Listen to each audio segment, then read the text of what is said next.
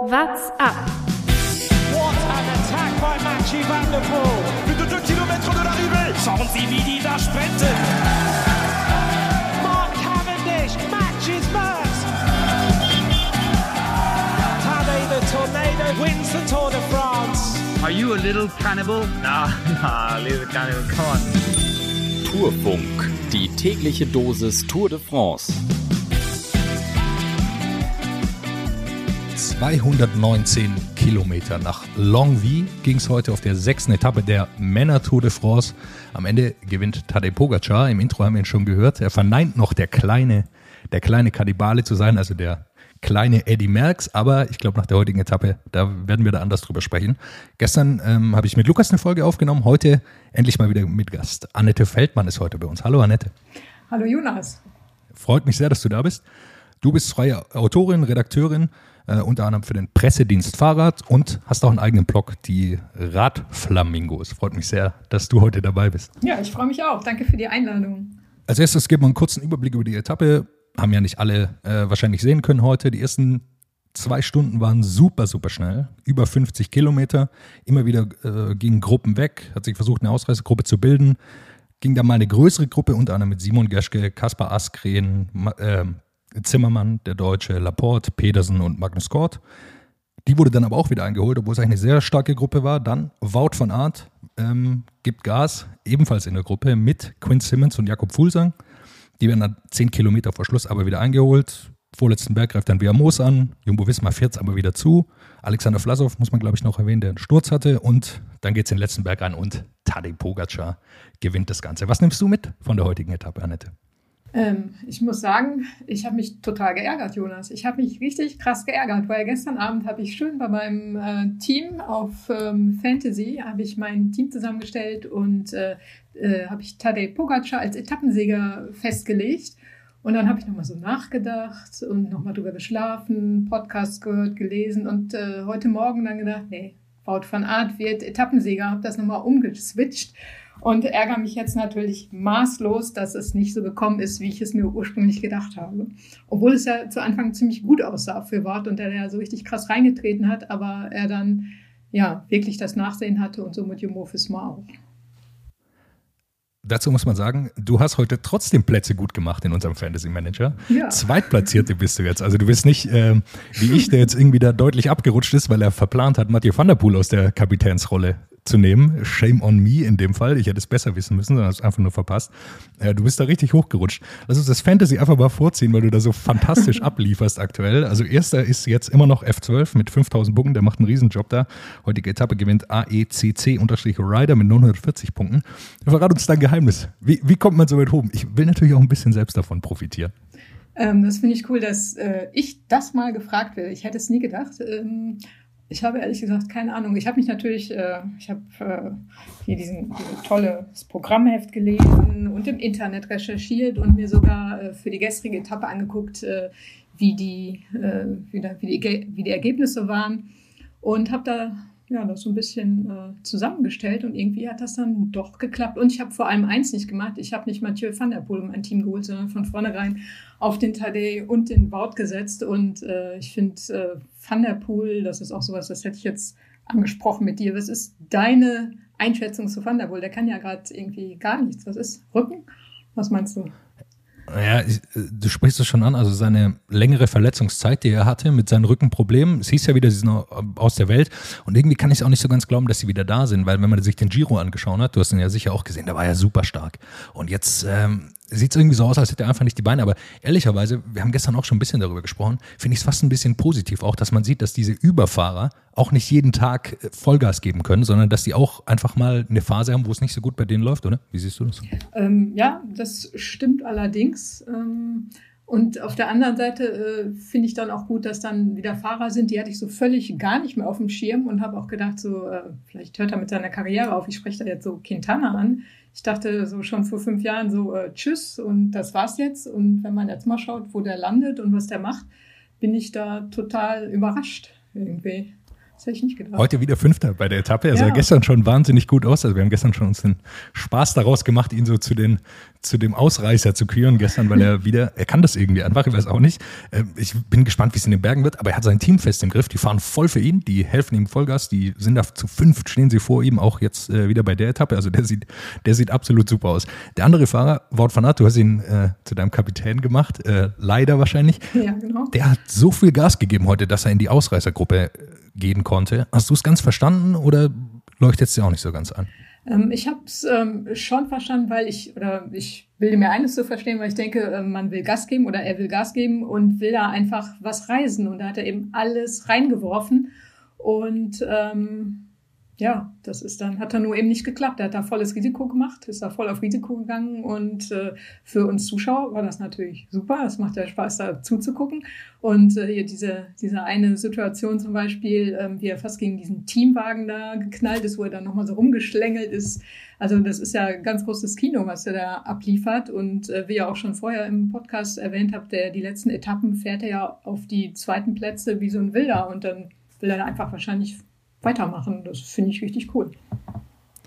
Ich glaube auch, also für ihn macht es wahrscheinlich absolut Sinn. Ich habe es dann irgendwann nicht mehr so ganz verstanden, weil natürlich hinten haben einige Teams nachgeführt. Also äh, zum einen Alpecin de Koenig, muss man immer aufpassen bei dem Namen inzwischen, die wechseln jetzt hier die, die Namen, das ist immer ein bisschen gefährlich. De Koenig, Nils Polit von Bora Hans Grohe hat nachgeführt, Education First, die wollten glaube ich das gelbe Trikot holen für Nelson Paulus, hat dann am Ende nicht geklappt, aber zumindest haben sie Wout van Aert dann zurückgeholt.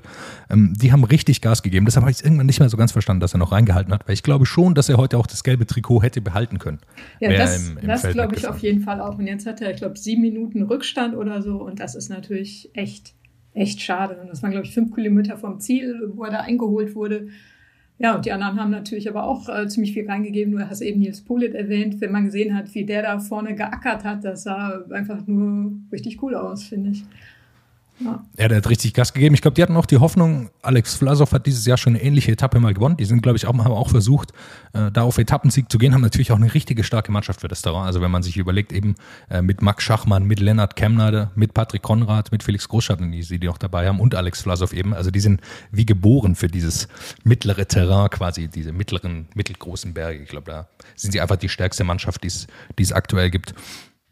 Die wurden dann eingeholt. Ähm, und dann haben wir gesehen, dass am vorletzten Berg äh, wurde dann natürlich Gas gegeben und Alexi Veamos greift an. Ich glaube, es war eine Attacke, äh, ein Fahrer von Total Energies, war eine Attacke, die er schon mal gemacht hat bei der Tour de France. Hat er auch mal so, so eine Etappe gewonnen. Ich glaube, es hatte schon eine Chance, dass es durchkommt, wenn die sich hinten die Klassementfahrer so ein bisschen anschauen, weil allzu viele Helfer waren nicht mehr dabei, oder?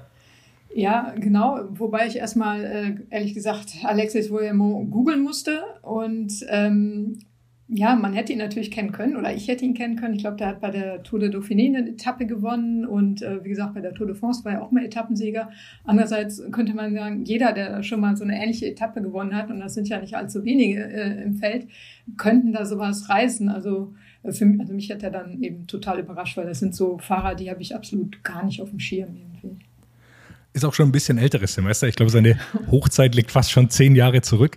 Ähm, mir gefällt eigentlich ganz gut, was äh, Total Energies dieses Jahr macht. Also sie waren schon nah dran mit Sagan jetzt an einem Etappensieg. Gestern auch äh, eine gute, gute Chance gehabt eigentlich mit Borsenhagen. Äh, ich glaube, die äh, sind nah dran an einem Etappensieg und ich glaube schon, dass es noch irgendwann kommen könnte. Ich glaube, sie wissen, wer, wer wo welche Stärke hat und, und, und können sie ganz gut einschätzen aktuell, auch wenn natürlich die Fahrer nicht die größte Bekanntheit haben. Aber so ist es dann. Und man hat dann gesehen, dass Tadej Pogacar, da kann er, glaube ich, manchmal einfach nicht anders, oder? Er greift dann selbst an, hat eigentlich überhaupt keine, keinen Grund, würde ich jetzt mal sagen, hinter Alexei wie er muss. Äh, Also ist jetzt, der ist keine Bedrohung im Gesamtklassement, nichts. Er greift dann einfach an, oder? Weil er Spaß dran hat. Ja, ich glaube auch, und das ist ja äh, das Schöne dann eigentlich, dass der wirklich Spaß hat. Und ähm, das ist ja dann nicht nur der Spaß, weil Spaß haben wahrscheinlich die meisten, hoffe ich zumindest. Aber das, da zeigt dann. Zeigt Ich glaube, die Sprinter hatten keinen ja. Spaß mehr heute. Okay, die vielleicht nicht, aber ich glaube, äh, da zeigt sich dann einfach seine Klasse. Also der hat Spaß, der kann das und äh, der kann das eben richtig gut und viel besser als die meisten, wie man da gesehen hat. Ähm, äh, zu total, ja. Er greift dann einfach an und schaut sich, ich glaube, so ein bisschen um, wer kommt alles mit? Hat es vielleicht irgendjemand verpasst, dem ich heute Zeit äh, aufhängen kann? Da- Dann, äh, okay, alle waren dabei. Ich glaube, dann hat er auch ein bisschen rausgenommen, hat dann seine Teamkollegen nach vorne geholt und dann ging es eben in die letzte Abfahrt rein.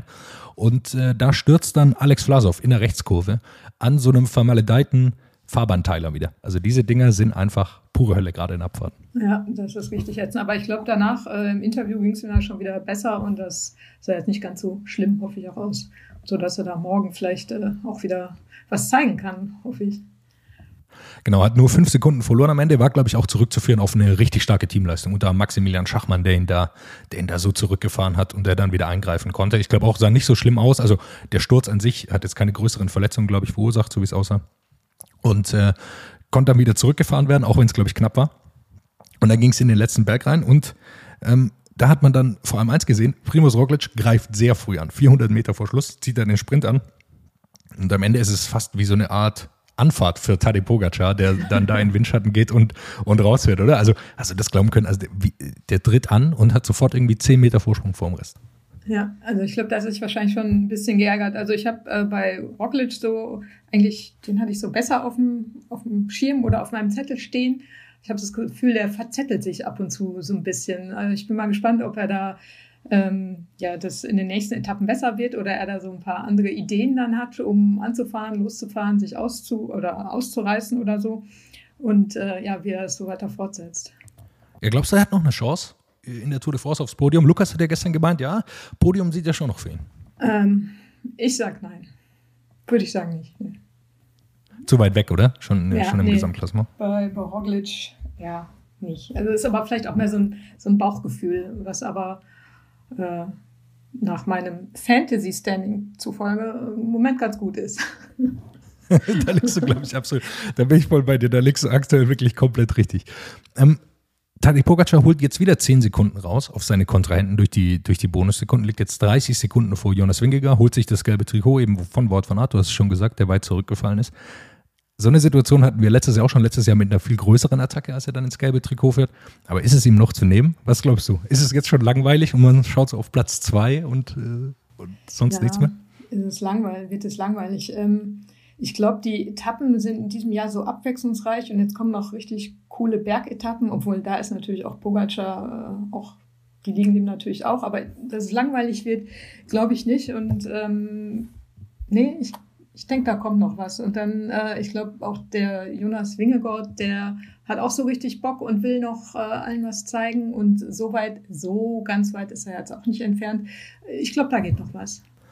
Wie schätzt du die, die Ineos-Jungs an? Also die sind jetzt zu dritt noch relativ weit vorne. Also Thomas Pitcock ist auch noch dabei, den zähle ich aber mal nicht dazu, zu diesen Favoriten ums Gesamtklassement. Also Adam Yates, Jaron Thomas, die haben beide rund 40 Sekunden Rückstand und äh, dann ist es noch Daniel Felipe Martinez mit einer Minute Rückstand. Wie schätzt du die an mit ihrer Dreierspitze, mit der sie jetzt quasi hier sind?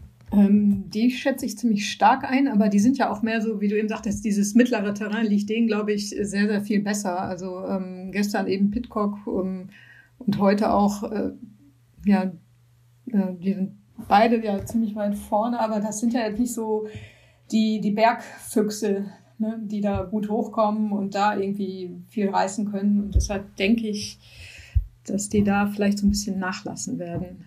Ja, ich glaube, wenn man sehen, wie, wie, die, wie die Jungs absteigen, äh, abschneiden werden, ist was auf jeden Fall, glaube ich, schon mal ein gutes Zeichen ist, dass sie alle jetzt heute auch wieder da, da vorne dabei waren.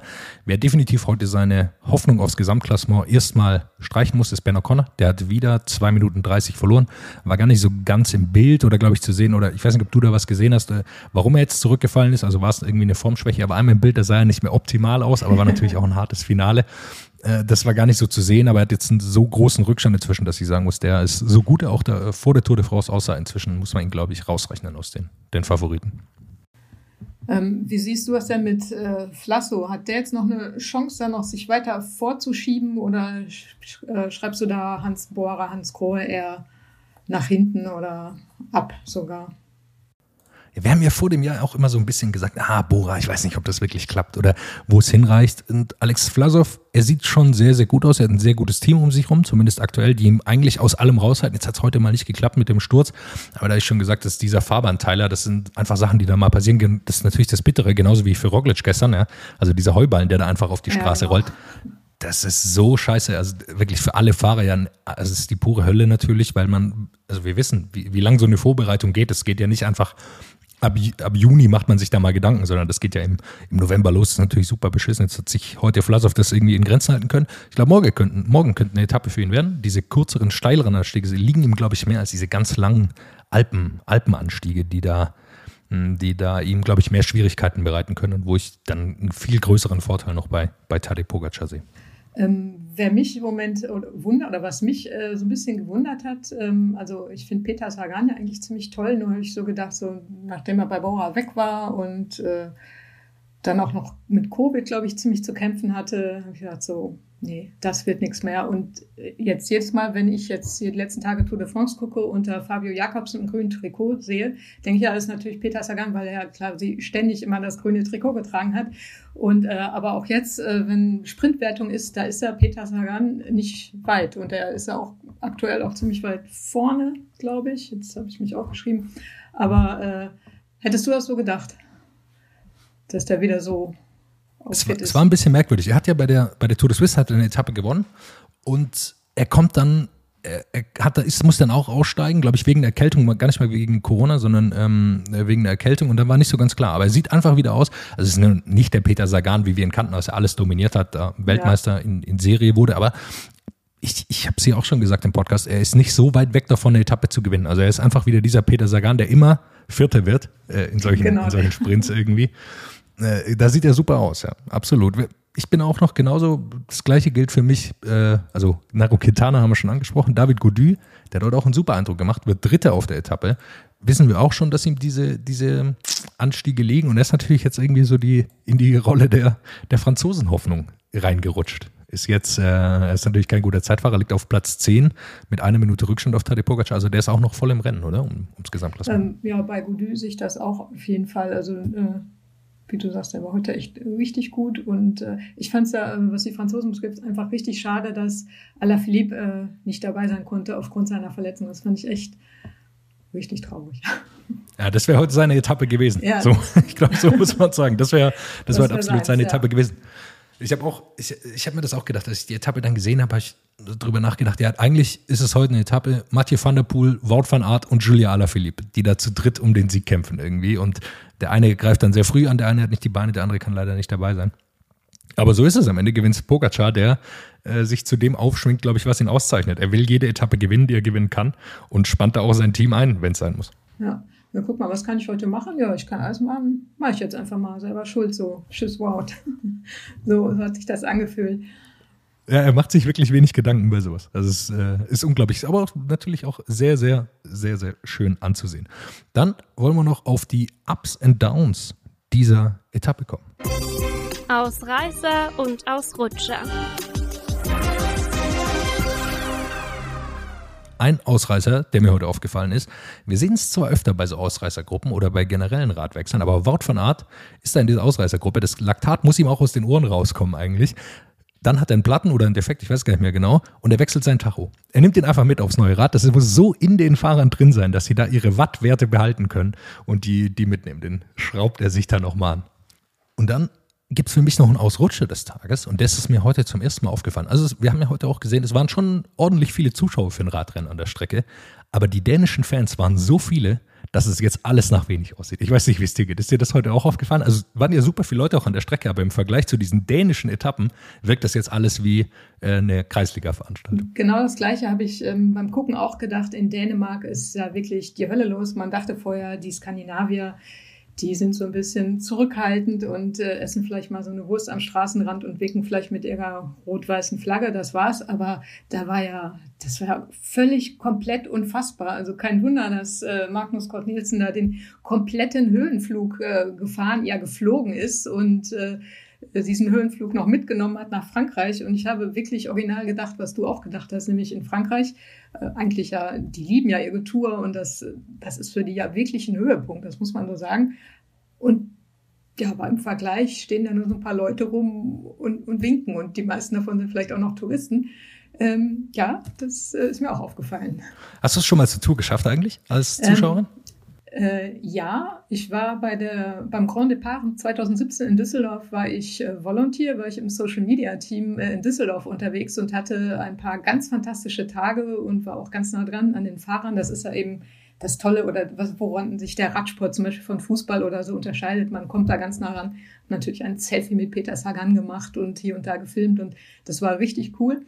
Und ähm, bei der äh, weiß gar nicht mehr, die, na klar, wir haben uns dann ähm, das Zeitfahren angeguckt in Düsseldorf und später stand dann auch ein Korschenbruch mit Freunden und Sekt und allem an der Straße und haben uns die, die Fahrer da angeschaut. Ähm, wobei das natürlich, das ist ja eigentlich, äh, man freut sich die ganze Zeit und dann düsen die da innerhalb von Sekunden vorbei. Das ist ja immer ein bisschen schade. Darum würde ich sehr gerne mal eine Etappe in den Alpen sehen, wo die ein bisschen langsamer hochächzen und ich mehr Zeit habe, die anzuschauen. Ja, morgen wäre eine gute Chance, aber du wohnst nicht so weit im Süden von Deutschland leider. Ich habe ja selbst äh, einige Zeit in Freiburg gewohnt und da ist der, der morgige Etappen-Zielort gar nicht so weit weg. Ich glaube, wir haben zwei Stunden hin von Freiburg, äh, mit dem Auto zumindest. Mit dem Rad ist natürlich länger. Sich, ja. Ja, ich glaube, morgen lohnt sich wirklich. Es geht hoch zum Super Planche de Belfi. Äh, wir kennen das alle. Ich glaube, inzwischen hat äh, jeder schon mal den Gag gemacht, dass sie da ihre Gravelstraße oben drauf gesetzt haben. Gut, so ist es. Die Tour muss auch immer weiter höher hinaus. Äh, da wird es morgen hochgehen. Vorher ist es gar nicht so spektakulär eigentlich, die Etappe. Ich glaube, so kann man es sagen. Ähm, geht einfach äh, ein Stück äh, relativ eben. Dann geht es eben hoch zu diesem Super Planche de Belfi. Sind nur 7 Kilometer, 8,5 Prozent. Aber am Ende wird es nochmal richtig, richtig steil. Was hast, was hast du für eine Erwartung für morgen? Ähm, was habe ich für eine Erwartung? Ähm, das ist eine gute Frage.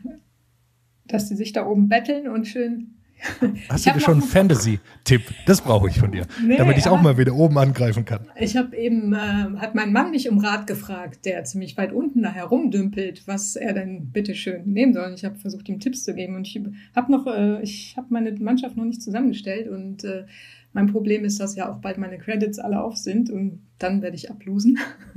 Aber äh, ich überlege schon, ob ich vielleicht äh, dann doch den Quintana da reinsetze, weil jetzt kommen eben mehr Berge und äh, ich sehe den da eigentlich ganz weit vorne. Obwohl morgen, wie gesagt, da ist ja auch noch so ein Schotterstück. Aber ich glaube, das, das ist ja jetzt nicht Kopfsteinpflaster, das können ja alle fahren. Also da sehe ich kein Problem. Ja, ich glaube, das Schotterstück ist wirklich so ein bisschen auch wie die, die Brücke in Dänemark. Also man hat es da dazu gemacht, aber jetzt für die Etappe macht es jetzt keinen Unterschied. Also es ist jetzt nicht wie, wie in, äh, bei der Strade Bianche, wo das einfach 70 Kilometer Schotterstraßen sind, sondern es ist nur ein kleines Stück am Ende und ich glaube, da ist es am Ende wichtiger, äh, wer die stärkeren Beine hat, als wer der bessere Gravel-Fahrer ist. Und ich glaube, die haben auch wirklich einfach versucht, ähm, alles abzudecken. Wie gesagt, die Brücke, dann das Kopfsteinpflaster, wellig, cooles Zeitfahren, gute Bilder. Ähm, da haben die ja wirklich äh, was gemacht dieses Jahr. Und ich finde das cool. Also mir gefällt das. Ich habe äh, ja gestern schon gesagt, dass es eine Ausreisergruppe geben wird, äh, die es schafft. Ist dann absolut nicht so gekommen für die heutige Etappe. Ich, ich, ich bleibe aber dabei. Morgen wird's, morgen kommt soweit, dass eine Ausreisergruppe durchgeht. Hm, so ein paar Fahrer sehe ich da. Dylan Toynes zum Beispiel äh, von Bahrain, dem so, so ein Terralikt, hat da oben auch schon mal gewonnen. Ich glaube, der ist hyped, äh, da nochmal zu gewinnen. Dann wird man sehen, wie es, wie es ausgeht, wer da noch in der Ausreißergruppe sein wird. Oder am Ende ist es, ich glaube, Pogacar, der hat auch nicht die schlechtesten Chancen, oder? Da ja, als Erster anzukommen. Das denke ich auch. Vor allem, wie gesagt, wir haben ja gesagt, der hat so richtig Bock und äh, der fährt eben auf Sieg insgesamt. Dann denke ich, ja, dann nehme ich den eben auch noch mit. Also ein mehr oder weniger, egal. Und komme ich hoch, macht er. wäre auf jeden Fall eine Option.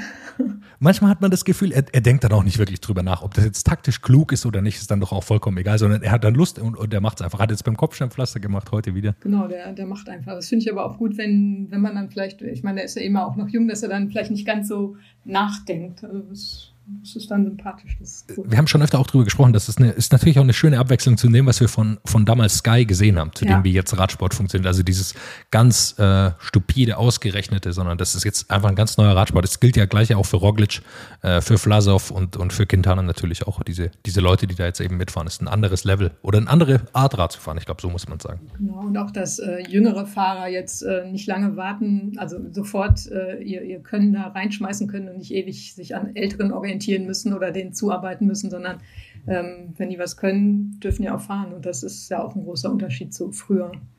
So ist es. Annette, ich bedanke mich ganz herzlich bei dir dass du dir die Zeit genommen hast, hier mitzumachen. Sehr gerne, hat mir großen Spaß gemacht. Du hast deinen eigenen Radblog, Radflamingos, oh, dem kann man folgen, werden wir natürlich auch verlinken. Ähm, ansonsten hast du noch einen Text für äh, eine Website für, für weitere Texte, die werden wir vielleicht auch nochmal dazu fügen. Äh, ich weiß, dass du da gar nicht mehr so viel schreibst, aber du hast auch mal ein Buch veröffentlicht, das soll genau. natürlich auch gekauft werden. Das ist super, danke. Wunderbar. Dann danke ich euch. Das war die Besprechung der sechsten Etappe der Tour de France der Männer. Morgen gibt es natürlich wieder eine Ausgabe vom Tourfunk. Wir hören uns morgen. What's up? Der Radsport-Podcast. WhatsApp ist eine M945 Produktion. Ein Angebot der Media School Bayern.